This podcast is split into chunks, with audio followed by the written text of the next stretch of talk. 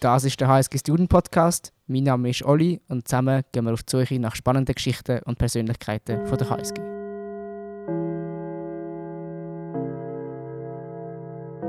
Internationalität, Globalisierung. Zwei Buzzwords hier an der HSG.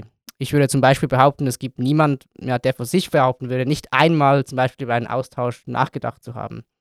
Neue Kulturen kennenzulernen, authentisch Länder zu bereisen, ich würde sagen, das liegt im Trend. Und darum ist es Zeit, das ein wenig genauer zu beleuchten und zu hinterfragen, was bringt das überhaupt, was macht man da und ja, wie ist es in einem anderen Land zu sein. Darüber möchte ich heute mit Stefan Schorb sprechen. Hallo Stefan. Hallo. Er ist in den letzten Zügen des MUX oder MGM, also General Management 24 und hat ja mit seinen 24 Lenzen schon in Deutschland, der Schweiz, aber auch in Brasilien, China und Sambia, also insgesamt fünf Ländern äh, oder sogar sechs, nee, fünf Ländern gelebt und gearbeitet. Ja, ähm, schön bist du da. Vielen Dank, ja, ich freue mich hier zu sein. Ähm, eben, ich, ich finde das Thema auch generell unglaublich spannend. Ähm, habe mir auch einige Gedanken dazu gemacht und äh, ich dachte mir, das könnte etwas sein, was auch einige Leute interessiert. Ich, wir sind alle sehr gespannt, was du mitgebracht hast. Zu dem kommen wir gleich später. Ich wollte dich einfach zum Einstieg fragen. Es gibt ja diesen Begriff Global Citizen. Und würdest du dich als Global Citizen beschreiben und wenn ja, warum? Äh, das ist ehrlich gesagt eine, eine sehr gute Frage. Ähm, ich denke, jeder definiert Global Citizen etwas anders. Ähm, für mich würde das bedeuten, auch wirklich auf einer, ich sag mal, äh, interkulturellen Ebene ausgebildet zu sein, wirklich alle verschiedenen Kulturen zu kennen. Und das würde ich von mir jetzt selbst überhaupt nicht behaupten. Ähm, ich habe natürlich einige verschiedene, ich sag mal, Kontinente auch Besuch gehabt mit ganz verschiedenen Mentalitäten. Ähm, letzten Endes merke ich aber immer wieder aufs Neue und, und das ist auch das Spannende, dass quasi bei jedem Mal, wenn man irgendwo hingeht, ist man doch immer wieder die Person, die von zu Hause äh, weggeht. Und das ist jetzt vielleicht zum Beispiel auch von mir eben der, der Deutsche, der in der Schweiz studiert. Früher war das vielleicht der, der deutsche Abiturient. Ähm, aber dementsprechend finde ich das, würde ich von mir selbst behaupten, bin ich kein Global Citizen. Nach meiner eigenen Definition. Ich denke, viele könnten das auch anders sehen. Du hast jetzt schon in fünf Ländern gelebt. Äh, eben, du hast schon gesagt, auf unterschiedlichen Kontinenten, also Südamerika, Asien, Afrika sogar. Welches Land steht als nächstes, auf, als nächstes auf der Liste? Australien oder Kontinent? Tatsächlich haben wir jetzt erst äh, letztens unsere äh, Exchange-Universitäten ja. bekannt. Was, kam da äh, raus? Wir, ja. Äh, Oslo tatsächlich, da cool. gehe ich jetzt hin. Das ist ähm, weniger weit weg als alles andere fast. Ja, aber das äh, ist trotzdem, glaube ich, ganz gut. Ähm, weil natürlich gibt es kulturelle Unterschiede nicht nur auf den, auf den, sag ich mal, langen Wegen, sondern auch auf den kurzen Ebenen. Und äh, ich denke, Skandinavien kenne ich persönlich noch gar nicht so gut. Ich habe natürlich schon Leute von dort getroffen. Ähm, bin jetzt aber auch wirklich in, interessiert daran, wie ist es dann auch eventuell mit der ganzen Dunkelheit, die man dann im Winter hat. Äh, wie sind die Leute drauf? Ich habe gehört, die sind eher ein bisschen schweigsamer. Ähm, vielleicht kann ich mir dann etwas abgucken. Ich, ich rede leider sehr gerne. Äh, und ähm, genau dementsprechend, glaube ich, werde ich da auch, auch viele Dinge mitnehmen können und äh, freue mich sehr darauf. War das deine erste Wahl? Und wieso? Was erhoffst du dir von diesem Austausch jetzt in Norwegen?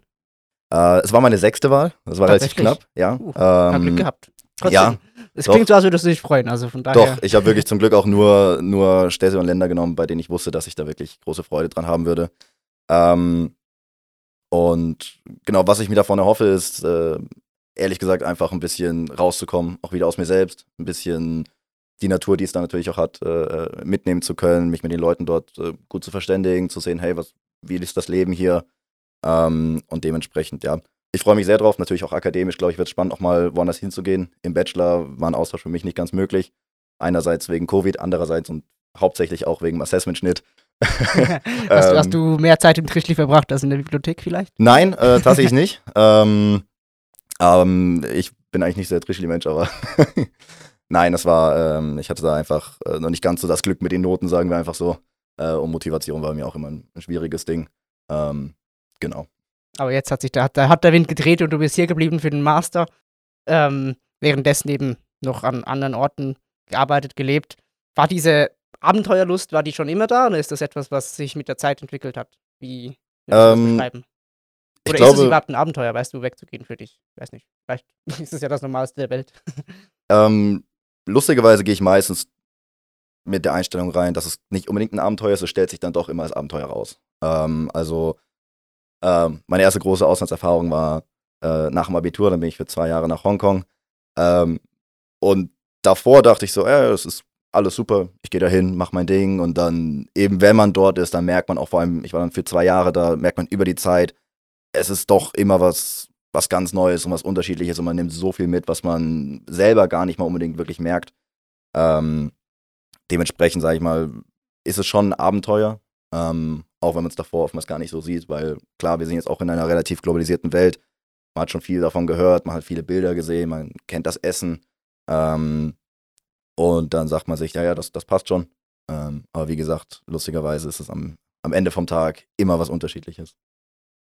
Ich würde sagen, wir steigen in ein paar Geschichten ein, die du mitgebracht hast, ähm, statt dass wir einfach chronologisch durchgehen, wo du überall warst.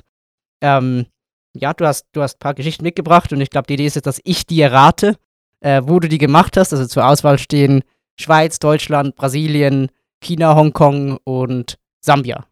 Und Kanada. Und Kanada, Genau. genau. Ähm, also gut, ich würde sagen, Bühne frei. Danke. Ja, ähm, die erste, äh, ich sag mal, von diesen Ländern, äh, die erste Geschichte könntest du, könntest du relativ einfach erraten. Und zwar, ich war auf einer Hochzeit eingeladen. Ähm, war eine super schöne Location. Links war so ein kleiner Wald, rechts so ein kleiner See. Und dann genau während der Zeremonie, während sich die beiden getraut haben, läuft hinten dran so ein Bär vorbei, äh, schwimmt im See da rum, läuft wieder zurück in den Wald. Und äh, wir natürlich alle ein bisschen schockiert. Was, was macht da ein Bär? Und dann gehen wir da hin zu, äh, sag ich mal, zu, zu, zu den Betreibern von der Location und sagen, ja, das ist ein Bär. Und die nur, ja, Ja, ist ein Bär. und? Ja, der, der hat mehr Angst vor euch als wir vor ihm, kein Problem.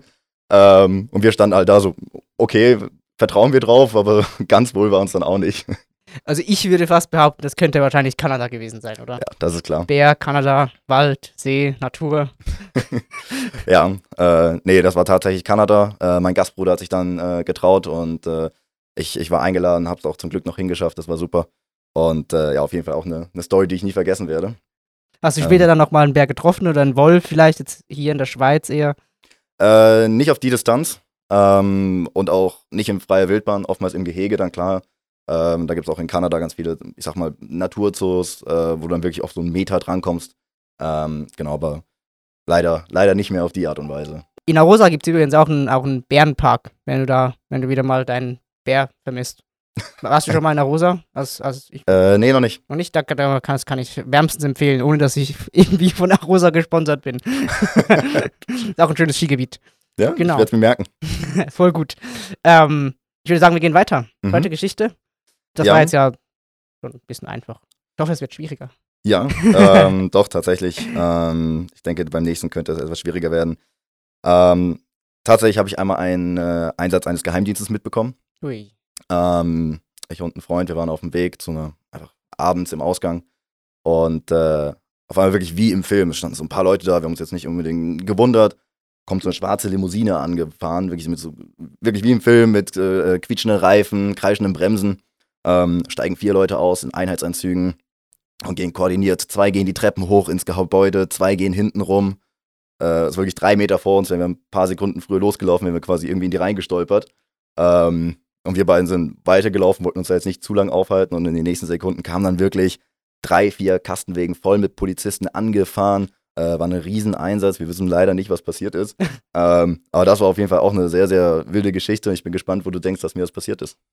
Also das könnte natürlich viele Orte sein. Das könnte äh, Hongkong sein oder, oder China. Es könnte aber auch Brasilien sein und dass ihr irgendwo, irgendwo in einer Favela oder so wart und die, und die, äh, die Leute gerade irgendeinen Drogenboss oder so eingebucht haben. So zumindest stelle ich es mir vor, wie äh, sie in Italien ähm, den, ich habe den Namen nicht mehr entfallen, ich glaube Messina oder Denaro oder so, diesen Boss da gefangen haben. So stelle ich mir das vor. Also ich würde jetzt auf Brasilien tippen, aber außer dass du, du hast ja, also ja, das vielleicht, ich, müsste, ich, ich rate, glaube ich, einfach. Brasilien. Nee, äh, tatsächlich war das in Hongkong. Ähm, lustigerweise sogar auch in meiner Straße, in der ich Wirklich? gewohnt habe. Ja. Äh, wir sind gerade losgelaufen und wirklich. Krass. Ähm, und es ist dann auch spannend zu überlegen, was sonst so in diesen Häuserreihen, wirklich Ja. in diesen ganzen Wolkenkratzern eigentlich alles passiert. Ja. Ähm, da habe ich dann auch mal drüber nachgedacht und äh, eben waren das jetzt Drogen, war das, was weiß ich, vielleicht Menschenhandel oder keine Ahnung. Ist natürlich jetzt auch ein bisschen überspitzt, ähm, aber es war dann doch sehr, sehr spannend, was da, was da los war. Und danach war nichts in den Medien oder so? Habt ihr nichts gesehen oder gefunden oder? Nee, wir haben äh, tatsächlich, wir haben auch die ganze Zeit überlegt, ob wir mal gucken und irgendwas finden, aber nie was Großes gehört. natürlich dann auch, je nachdem, was das genau war, ähm, kommt ja auch nicht unbedingt alles in die Medien. Ja. Ähm, vor allem natürlich dann auch im asiatischen Raum ist das auch immer ein bisschen noch was anderes. Äh, da wird nicht jeder Polizeieinsatz wie jetzt hier in der Schweiz, wenn der Postbote von der Zwei-Meter-Mauer fällt, äh, auch Kein in der Zeitung veröffentlicht. ja. Aber äh, ich habe das nicht richtig verstanden, ihr habt die Menschen gesehen, also die Männer gesehen, die Männer in den, in den Anzügen und ihr, ihr seid einfach, also die haben sich nicht für euch interessiert, ihr seid einfach weitergelaufen oder? Nein, wir waren ja im Prinzip nur Passanten. Ja, Ähm, zum Glück haben sie sich nicht für uns interessiert. ähm, und wir hatten, hatten es auch einfach für besser gehalten, da jetzt nicht unbedingt uns aufzuhalten, weil eben du weißt ja nie, was ist. Ja. Ähm, ich denke, helfen konnten wir jetzt auch in dem Sinn nicht. Ähm, und dann möchtest du auch jetzt nicht unbedingt irgendwie quer da reingeraten oder irgendwas. Hast du danach mit irgendwie jemandem noch darüber gesprochen oder, oder, also weißt du, war das jetzt einfach etwas, was, wo du, soll ich sagen, das war spannend, das zu erleben sozusagen, diesen Einsatz, oder war das etwas, wo du, wo du dich danach gefürchtet hast, dass dir das auch mal passieren könnte, einfach so? Äh, nein, Äh, ich glaube, dass mir das passieren könnte, äh, eher nicht. Ähm, einfach dadurch, dass, dass gut, ich jetzt eigentlich nichts Großes vorhabe im, im Sinne von Kriminalität. Ähm, Musst du nein, jetzt sagen, natürlich. ähm, nein, das ist ganz klar, dass es äh, eigentlich nur, ein, ich sag mal, eine, eine spannende Geschichte ist ähm, und eben auch sowas, was halt wirklich in so einer Weltstadt passieren kann, was vielleicht auch einmalig ist. Ähm, und ich nehme es einfach mit und mit dem Gedanken wirklich so, hey, das, das gibt's wirklich. Ja. Ähm, und Gut, vielleicht warst du auf einem Filmset dabei und hast es nicht gewusst. ja, Aber es gab wahrscheinlich keine Kameras da. ja, die wären sonst sehr gut versteckt gewesen. äh, wobei in China wären die ja überall. Ja, stimmt. Ähm, China ist quasi ein aber permanent laufender Film. nein, aber in, in Hongkong war das, war das tatsächlich nicht das, nicht Ja. das Problem. Okay, sehr cool. Genau. Ähm, ja. Dann was, was auch relativ spannend einmal war, und das war auch etwas, das mich persönlich unglaublich getroffen hat, oder nicht getroffen, aber mitgenommen hat, wo ich mir auch viele Gedanken bis heute noch drüber mache, war tatsächlich, ähm, ich war mit einem Arbeitskollegen, haben uns unterhalten, das war mein Boss, ähm, und einfach über wirklich sehr generelle Sachen geredet und er auch so über, über seine Kindheit. Und er hat mir dann eben auch gesagt, so jetzt natürlich mit einem, mit einem guten Job, dass er als Kind nicht wusste, ob, ob er was zu essen hat, wann er was zu essen bekommt.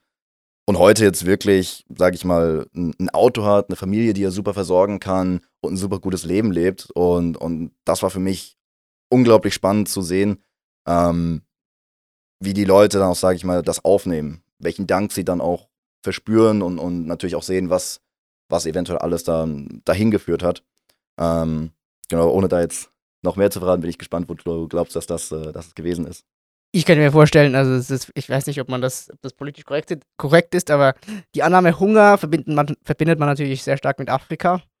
Und ich könnte mir vorstellen, das war in Sambia, ähm, wo dir ja jemand gesagt hat, wie er sein Leben an sich gerissen hat und sich aus der, ich sag mal, aus der Armut hinaus gearbeitet hat oder vielleicht auch Glück hatte.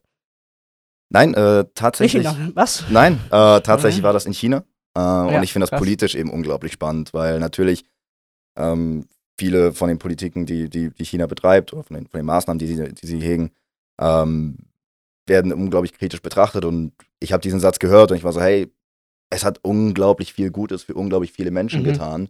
Und ich denke, ich finde es auch spannend zu überlegen, was, was macht das mit den Menschen? Weil natürlich sind sie, ja, okay, wir verschmutzen die Welt, aber mir geht es Ja. erstmal gut. Und Ja. natürlich sitzen wir jetzt auch hier oder und, und, und sprechen in einer sehr privilegierten Lage, wo wir sagen können, ja, ja, Umweltverschmutzung ganz schwierig oder was auch immer alles läuft.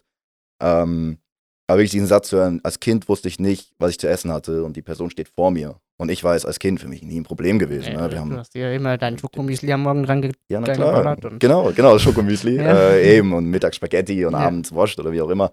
Ähm, genau, und das, das war sehr spannend und hat mich auch nochmal wirklich damit beschäftigt, mir zu überlegen, hey, was, was bedeutet das eben in China zu, le äh, zu leben, ein Chinese zu sein und das alles wirklich hautnah miterlebt zu haben. was denkst du, wieso hat sich die Person dir gegenüber so geöffnet? Also ist es etwas, wo du, hast du da irgendwie, wie soll ich sagen, etwas richtig gemacht, dass, sie, dass die Person dir das anvertraut hat? Oder, oder hast du einfach, warst du einfach neugierig und hast einfach gefragt, weil was ja vielleicht in China auch nicht ganz so einfach ist, angesichts gerade der politischen äh, Lage und vielleicht einer anderen Ansicht als ähm, der, der Mehrheit in, in, in China. Was hast du da für, ein, für eine Einschätzung? Ähm, ich denke, dass es jetzt nicht unbedingt was Besonderes war, das ich gemacht habe. Ja. Ähm, ich glaube, es ist vielmehr, dass ich diesen Vorteil hatte, mehrere äh, Monate dann dort zu sein, ähm, eben dann auch, auch wirklich für drei Monate dort zu arbeiten ähm, und dann immer mal wieder mit einer Person reden zu können. Ähm, und natürlich, dann spricht man auch so, ja, woher kommst du eigentlich? Du bist ja nicht geboren in Shenzhen. Und dann fängt man eben so an und dann kommt man so, ja, und wie war deine Kindheit? Was hast du gern gemacht? Wie war die Schule? Und irgendwann kam das dann. Ähm, und natürlich ist man auch immer ein bisschen vorsichtig, was, was Politik angeht. Ähm, aber eben dadurch, dass man dann wirklich diesen, diesen engen Kontakt auch hat, eben mit dem, mit dem Chef, mit dem ich dann auch zu Kunden gefahren bin oder wie auch immer, das war schon wirklich dann auch eine, eine bisschen bessere Beziehung. Und eben diese Dauer, die man dann hat, das hat man halt nicht, wenn man jetzt, ich sag mal, blöd gesagt, einfach nur in Urlaub fährt und sich zwei Stunden mit irgendwem unterhält in einem Café. Ähm, da öffnen sich die Leute einfach nicht ganz so, wie sie das tun, wenn du halt wirklich dann längere Zeit da mhm, bist. Mhm. Was, ich, war, ich war auch schon in Kenia und ich, ähm, da beobachtet man, also ich habe da auch ähnliche Sachen beobachtet, Leute, die ganz andere Standards haben als wir, als wir hier jetzt in Europa. Und das Interessante finde ich, also im Moment berührt es einem extrem oder man denkt, es macht einem extrem nachdenklich, aber wenn man zurückkommt, dann, ja, dann hat man das noch, dann erzählt man das noch zwei Wochen seinen Freunden und dann vergeht 90% der Sachen, die gehen dann wieder vergessen. Ja. War das bei dir auch so oder jetzt gerade in, in Bezug auf diese Geschichte oder generell, wie verarbeitest du diese Sachen langfristig oder ist es mehr als einfach im Moment leben, es berührt mich im Moment? Ja, ich denke, ähm, vieles vergisst man. Man passt sich natürlich auch immer an sein Umfeld an. Ähm, ich denke generell, wenn man, wenn man in der Welt unterwegs ist, ist es auch ganz wichtig, dass man immer schaut, hey, passe ich jetzt auch wirklich hier rein? Ähm, weil man muss sich immer daran erinnern, dass man selbst der Fremdkörper ist. Wenn man jetzt zurückkommt, wieder in sein, ich sag mal, natürliches Habitat, ähm, klar fällt man auch wieder in andere Muster zurück. Ich denke, was halt wichtig ist, ist, dass man wirklich versucht, von diesen Erfahrungen zu zehren. Ähm, Gab es ein Tagebuch, oder? Nein, äh, ich, ich, ähm, Du hast ein Gehirn, das voll ist. ja, ich versuche mich wirklich dran zu erinnern, oftmals dann auch mit Bildern, kommen einige Geschichten zurück. Ähm, der Podcast hat mich jetzt auch dazu bewegt, äh, wirklich nochmal nachzudenken, was habe ich eigentlich wirklich alles erlebt, was waren größere Geschichten, kleinere Geschichten, weil oftmals sind es die, auch die kleineren Sachen, äh, die viel ausmachen. Ähm, und ich war dann doch erstaunt, wie viel ich nochmal geschafft habe, mich dran zu erinnern, wo ich auch schon lange Zeit nicht mehr dran gedacht habe. Jetzt wirklich in Bezug auf, auch auf solche, in Anführungszeichen, monumentalen Geschichten, die bleiben natürlich. Ähm, und es gibt ja auch, du merkst das immer wieder, wie sich deine Ansicht auch ändert. Äh, oftmals in Diskussionen über China ähm, vertrete ich dann die verteidigende Rolle, weil ich natürlich auch weiß, wie es da ist, was es den Leuten bedeutet, wie sie dann dort sind. Ähm, und natürlich kommt dann das Argument mit den Uiguren und so weiter. Und klar, dann kann ich jetzt auch nicht sagen, nein, das ist super. Ist es auch nicht, äh, das ist ganz klar. Ähm, aber eben auch zu verstehen, dass es nicht so einfach ist zu sagen, China ist böse und wir sind gut, sondern dass man auch eben überlegen muss, China tut das, was es teilweise auch äh, richtig hält für die eigenen Leute. Äh, das ist international gesehen natürlich immer sehr schwierig. Ähm, und mit, auch mit solchen Aussagen steht man, ist man, äh, läuft man Gefahr, dann schon ein bisschen abgestempelt zu werden. So, ja, okay, du, bist Sympathisant, komm, ne, das zählt nicht. Aber ähm, tatsächlich versuche ich ja halt dann wirklich einfach das, das mitzunehmen und mich dran zu erinnern, so, hey, Dinge sind nicht so einfach, wie sie oftmals scheinen. Ähm, und vor allem, wenn man es gesehen hat, kommt das, glaube ich, auch automatisch. Fühlst du dich dann auch so ein bisschen, weißt du, so zwischen den Welten manchmal? Also gerade in so Diskussionen zum Beispiel, wo du dann halt, ja, vielleicht deine Ansichten geändert hast im Vergleich zu deinen Freunden, die vielleicht diese Erfahrung nicht gemacht haben oder anders oder weniger. Ähm, weißt du, bist du dann so plötzlich, zwischen Stuhl und Bank? Ähm, ja, das kann man schon so ausdrücken. Ähm, ich denke, ich für mich versuche immer dann noch relativ klar mich zu positionieren und mir selber treu zu bleiben von dem, was ich gesehen habe. Jetzt nicht auch zu sagen, ja, ah, ich passe mich jetzt lieber an. Ähm, es macht auch immer Spaß dann die Diskussion. Ähm, aber da gab es auch dann noch eine weitere Situation, eben als ich in, in, in Sambia war, ähm, eben in einer Schule und dann äh, freiwillige Arbeit geleistet habe, äh, habe ich ein Bild hochgeladen, äh, tatsächlich, wo ich ein Kind auf dem Arm gehalten hatte. Und wir haben dann privat äh, Freunde geschrieben, ja, das sei äh, Teil des White Savior-Komplexes. Okay, ähm, ich nie davon gehört, aber es klingt nach einem Rational, das schwierig gegen, dagegen zu argumentieren ist. Ja, im Prinzip. Ohne jemanden. Was, was ich da mitgenommen habe, und ich weiß auch nicht, ob die Definition komplett äh, perfekt ist. Im Prinzip ist es so, dass man es ähm, verbildlicht, wie der weiße Mann den, den Schwarzen helfen muss. Ja. Äh, während ich das Bild gemacht habe, während ich auch in der Situation war, die Kinder haben es geliebt, wenn, wenn sie an mir, wenn ich sie hochgehalten habe. Sie haben versucht, an mir hochzuklettern, sie haben da riesen Spaß dran gehabt. Ähm, Was einfach an Spielen. Also es hätte auch ja, genau. Also in Euro die gleiche Szenerie hätte auch in Europa statt oder in der Schweiz oder in Deutschland stattfinden. Eben genau. Und, und wie ich das auch gesehen habe, war einfach, hey, ich liebe dieses Bild, weil ich erinnere mich an eine super Zeit, die ich dort hatte. Ich weiß auch, die Kinder haben so viel Lebensfreude. Ich weiß, was für ein Projekt das war, bei dem wir waren. Das war jetzt nicht, ähm, was ja auch oftmals die Kritik ist, die damit zusammenhängt, dass man hingeht und Leuten, lokalen Leuten die Jobs wegnimmt. Wir waren tatsächlich, äh, sage ich mal, zusätzlich zum eigentlichen Klassenlehrer oder Klassenlehrerin und ähm, haben meiner Meinung nach wirklich nur was dazugegeben und, und versucht halt ein bisschen auch die Welt kleiner zu machen, zu sagen, hey, weißt du, die Welt, klar, sie wird groß jetzt, vor allem für, für Kinder, aber es gibt Möglichkeiten, es, es ist ein super Platz und äh, man kann wirklich auch alles erreichen. Das war so auch ein bisschen meine Mission, das wirklich mal zu, zu zeigen.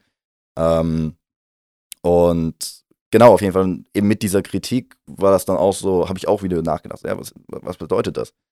Ähm, ich für mich musste dann einfach akzeptieren zu sagen, hey, ähm, ich bin hier an diesem Ort, ich weiß, wie das ist, was das Projekt ist und ich bin überzeugt davon, dass das, was ich tue, das Richtige ist. Ähm, und deswegen habe ich das Bild auch oben gelassen. Ähm, und das war ja vor allem auch, weil du wahrscheinlich die Emotionen gemocht hast, nicht weil du irgendeine Botschaft oder so senden wolltest. Abgesehen davon, dass das war wahrscheinlich auch, weil du das Bild geliebt hast und nicht und die Emotion dahinter und nicht. Genau. Ähm, eben, es ist. Ich habe halt auch etwas gesehen, warum ich es überhaupt hochgeladen habe, ist ja auch dann die Frage. Äh, wollte ich mich selbst porträtieren oder wie auch immer. Ich dachte einfach, das würde den Leuten gefallen, die, die mir folgen oder halt mit denen ich gut bin. Ähm, und ja, aber eben, es ist halt dann auch wieder so ein bisschen die Frage, es ist nicht immer so einfach, ähm, was ich auch schon quasi mit Ja. vor, vorhin angesprochen habe. Äh, und es gibt ganz unterschiedliche Meinungen und ähm, eben, ich habe noch wirklich nochmal drüber nachgedacht und, und äh, bleib auch bei dem, was ich jetzt, sag ich mal, gesagt habe. Ähm, genau. Warst du dann aber froh, als du aus Sambia wieder zurückkehren konntest? Vielleicht zum Beispiel, weil der Lebensstandard da wahrscheinlich tiefer war als hier, hier in der Schweiz oder in Deutschland? Ähm, es geht, ich glaube, der größte Faktor war das Essen. Ja. Äh, ähm, Die, die Reis, das ist so ein Reispudding, oder? Den man. nee, das ist äh, Maisbrei. Maisbrei. ah. äh, nennt sich Nshima. Ähm, und das haben wir wirklich jeden Tag gegessen. Und äh, eben als Deutscher, ich kann Brot jeden Tag super essen, habe ich gar kein Problem mit. Aber nicht ein Shima. genau, aber Shima war irgendwann echt, es hängt dir dann zum Hals Ja. raus, blöd gesagt. Ähm, ich denke, es ist auch teilweise einfach, äh, liegt daran, womit du groß wirst. Aber ähm, nein, also man ist, es ist immer so ein zwiegespaltenes Schwert. Ähm, man ist immer glücklich, nach Hause zu kommen, äh, weil man sieht natürlich auch Familie und Freunde wieder und hat so vieles zu berichten, das man teilen möchte. Aber auf der anderen Seite sind eigentlich, ist wirklich jeder Ort unglaublich schön. Die Leute sind oftmals unglaublich lieb und nett. Natürlich äh, kulturell anders. Ähm, aber ich habe die, die Kinder in der Schule habe ich wirklich geliebt. Also wir hatten eine tolle Zeit. Also ich muss auch zugeben, die eine oder andere Träne ist dann auch beim Abschied gelaufen. Die haben dann ein super süßes, Lied gesungen. Ähm, und äh, wir waren da ja auch zu viert unterwegs. Also den anderen ging es auch relativ ähnlich. Ähm, aber natürlich ist man dann auch froh, nicht jeden Tag, sag ich mal, die Moskitonetze aufzuhängen ähm, oder jeden Morgen kalt duschen zu müssen. Ähm, aber das sind, sage ich mal, auch wieder Privilegien, auf die kann man relativ schnell und gut verzichten. Man, man passt sich, wie gesagt, auch an. Und über die drei Wochen hat man damit nie ein Problem gehabt. Ähm, genau, es ist wirklich dieses, dieses zwiegespaltene Schwert zwischen diesen äh, zwei Seiten.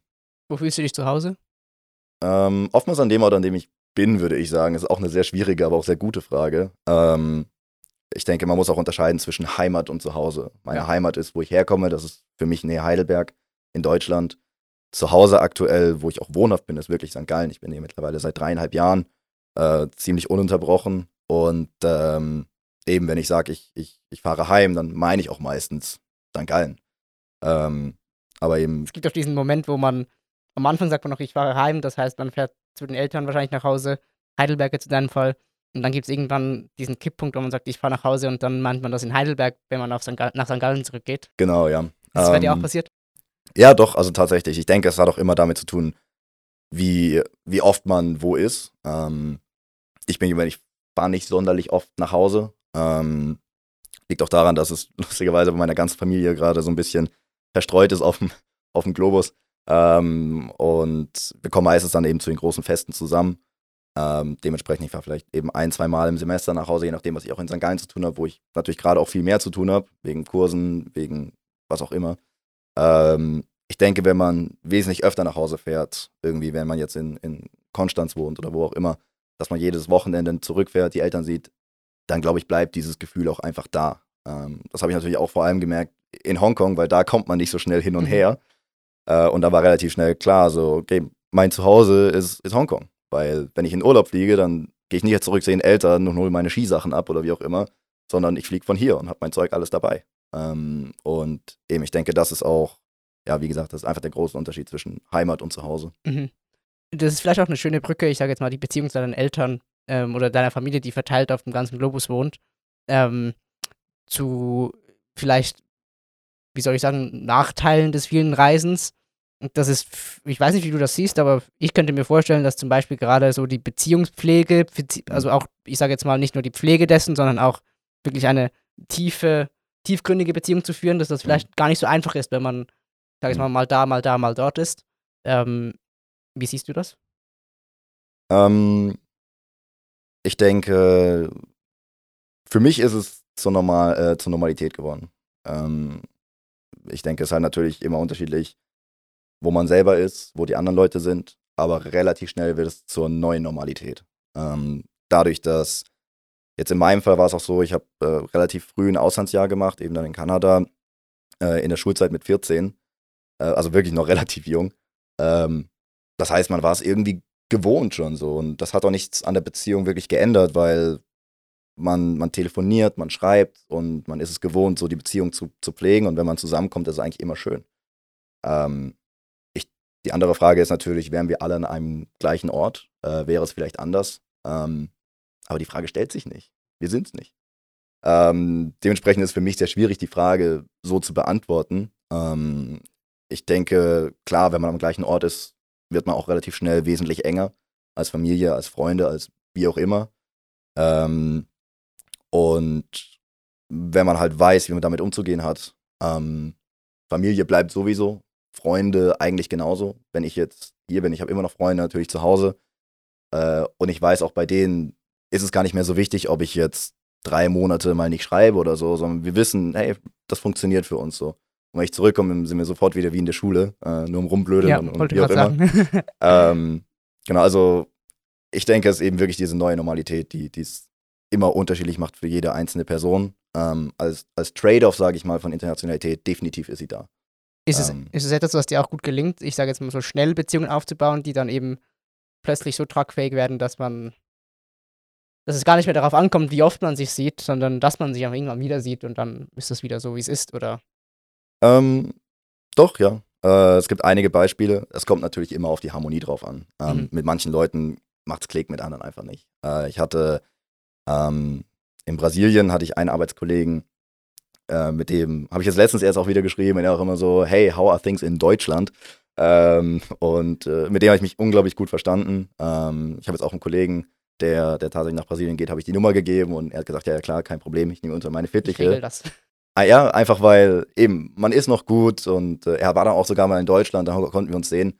Und es ist unglaublich schnell wieder so wie früher. Ähm, einfach weil man weiß, was man hatte und ähm, man ist natürlich wieder in einem anderen Kontext, weil wenn er mich in Deutschland besucht, hat er sich ein bisschen eingedeutscht, sage ich mal. Ähm, aber es ist, äh, ja, die, die Beziehungen, die man hat, die halten. Ähm, manchmal ist es schwierig, wirklich immer mal wieder zu schreiben. Man bekommt nicht unbedingt immer eine Antwort, weil man vergisst und äh, man will sich auch oftmals dann die Zeit nehmen, anständig zu antworten und dann sind das auf einmal wieder drei Monate, die man ver vergessen hat zu antworten. Das geht recht schnell. Ähm, aber solange man eigentlich weiß, hey, die Person gibt's und ich bin gut mit der Person, ist normalerweise alles super. Beziehung geht aber für mich auch sehr viel über Vertrauen. Ähm, und Vertrauen baut man halt schon auch mit viel Kontakt auf. Wie, wie pfleg oder wie baust du dieses Vertrauen auf oder wie hast du dann dieses Vertrauen aufgebaut in, in so kurzer Zeit? Ähm, Gibt es da, wie soll ich sagen, Weißt du, so Überholspuren, die man nehmen kann? ähm, ich denke, es liegt wirklich auch an, an der eigenen Offenheit. Äh, ich würde von mir selbst behaupten, ein sehr offener Mensch zu sein. Und ich verstehe mich auch gut mit Leuten, die sehr offene Menschen sind. Ähm, das hilft mir persönlich natürlich, jetzt auch in einem anderen Kontext. Ähm, ich, ich sag mal so, ich bin mir jetzt nicht zu schade, irgendwas von mir selber preiszugeben. Ähm, natürlich mit Limits. Das hilft auf jeden Fall. Ich denke, kulturell ist es auch ja, es ist auch spannend, dann wirklich offen zu sein für diese Kultur. Ich denke, es wird sehr schwierig, wenn du jetzt in Brasilien zum Beispiel ähm, nicht unbedingt gerne, keine Ahnung, dein Leben genießt. Also die Leute sind wirklich unglaublich offen. ähm, oder nicht gerne unbedingt in den Ausgang gehst oder wie auch immer. Damit ist es ein bisschen schwieriger. Ähm, einfach weil das ist das, was die Leute tun. Und wenn du da dabei bist, dann gehörst du auch dazu. Ich denke, das ist wirklich so, dass man ein bisschen aus sich selber rauskommt und versucht, so, hey, ich möchte jetzt diesen anderen Lifestyle auch mal mir angewöhnen und, und erleben. Das hilft, weil ich meine, man kennt es auch aus St. Gallen, man kennt es aus der eigenen Freundesgruppe. Die, die dabei sind, die wachsen sehr schnell zusammen. Die, die weniger dabei sind, hm, haben meistens dann Probleme, den Anschluss auch ein bisschen zu finden. Ähm, und das ist nicht anders im Ausland, nur natürlich mit anderen, ich sag mal, Bedingungen und, und, und äh, Gegebenheiten. Gibt es, gab es eine Situation, wo du gesagt hast, nee, da mache ich nicht mit, das, auf das habe ich keinen Bock? Oder, oder die, die, das funktioniert für mich nicht? Oder hast du immer gesagt, hey, das ist cool, da will ich dabei sein, das, das will ich lernen, das will ich sehen? Mhm. Ähm, ich glaube, bevor ich nach, nach Asien gegangen bin, war für mich das Limit, habe ich immer gesagt, äh, so ein Affenhirn zu essen. Ähm, natürlich, als ich dann da war, habe ich auch gesehen, ja, das machen die hier nicht. Ja. Ähm, ich denke, ich denke mal, für mich ist es relativ einfach. Ich bin beim Essen, bin ich, äh, solange schmeckt es super. Und ich probiere alles. Ähm, das hilft.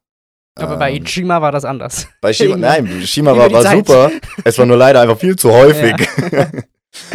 ähm, aber es ist auch eine Erfahrung und es ist eine klasse Erfahrung. Ähm, aber ich persönlich muss sagen, ich glaube, es gab wirklich nie etwas, wo ich gesagt habe, nein, da, da ist meine Grenze. Ähm, ich bin jetzt auch nicht unbedingt in solche crazy Situationen gekommen, in denen das mal anders gewesen wäre. Ähm, natürlich, ich sag mal, oftmals liegt es ja dann am, am, Essen und ich denke, das ist auch das, was vielen Leuten wahrscheinlich als erstes in den Sinn kommen würde dabei. Sowas in China wie, wie Innereien oder ähm, auch mal Insekten oder ein bisschen was, was schleimig ist oder so. Klingt jetzt auch nicht so schön. Ähm, aber es ist wie mit, äh, ich sag mal mal, wie, wie mit dem Motto von Guinness. Man sagt ja, das dritte schmeckt. Ähm, Du musst ja noch bis zum dritten trinken. ja, nicht unbedingt auf einmal, aber ne. Irgendwann. Ähm, Meine Mutter hat immer gesagt, du musst es zehnmal probieren, bis es, ja, bis es genau. Und so ist es auch ähnlich eben dort. Also ähm, vor allem in China gab es so auch ein, zwei Dinge, wo ich gesagt habe, so, ah, das ist nicht ganz meins. Ja. Und dann wirklich, dadurch, dass wir öfters mal im gleichen Laden essen gegangen sind, beim dritten Mal war ich so, oh, super, komm, gib her. Das schmeckt mir wunderbar. Auch, ja. auch die Schärferesistenz, dann was ganz Neues. Ähm, aber ja, es ist, äh, meistens, die Leute wollen meistens eigentlich nur Spaß haben. Und Spaß wird teilweise anders definiert, aber eigentlich in jeder Situation kann man selbst auch mindestens etwas Spaß haben. In China war es dann oftmals Karaoke, war super. Äh, bin, bin, ich total der Typ für. Ähm, in Brasilien war ich dann eben mit dem, mit dem guten Kollegen, ähm, sind wir Wakeboarden gegangen, war auch super. Ähm, in, in Kanada, ja, geht mal wandern und mal raus oder, oder chillt einfach mal, auch super. Ähm, und eben es ist immer was anderes, aber dadurch, dass eigentlich alle das Leben genießen wollen, äh, kann man einfach mitgenießen. Und äh, ich denke, solange man offen dafür ist, ist das, ist das eigentlich auch nie ein Problem. Wenn man noch eine kritische Frage äh, in den Raum werfen kann, dann wäre das die Frage der Nachhaltigkeit. Reisen ist wahrscheinlich ein Privileg aus finanzieller, nachhaltiger Hinsicht.